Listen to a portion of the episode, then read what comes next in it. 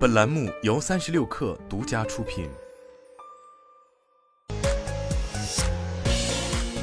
网罗新商业领域全天最热消息，欢迎收听快讯不联播，我是金盛。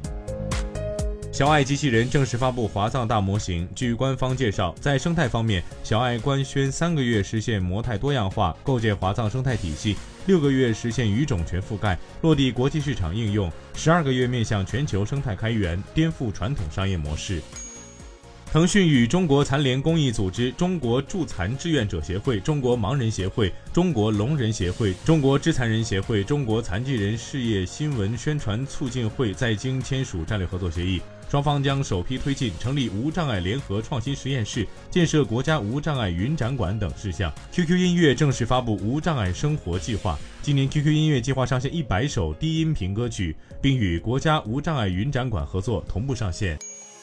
携程集团宣布推出针对全球员工的生育补贴政策“成二代成长礼金”。二零二三年七月一号起，入职满三年的全球员工，不论性别，每新生育一个孩子将获得每年一万元的现金补贴，发放至孩子满五周岁后终止。经初步测算，携程计划未来投入十亿元生育补贴，用于激励员工生育。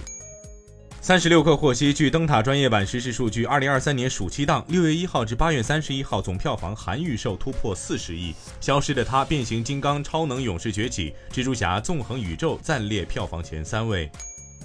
从多个消息人士处获悉，华为智选车业务正在建设有别于当前手机卖场的汽车销售门店，专门用于销售华为智选车生态联盟车型，包括目前已经在售的 ito 问界系列以及规划中的奇瑞、江淮、极狐等合作车型。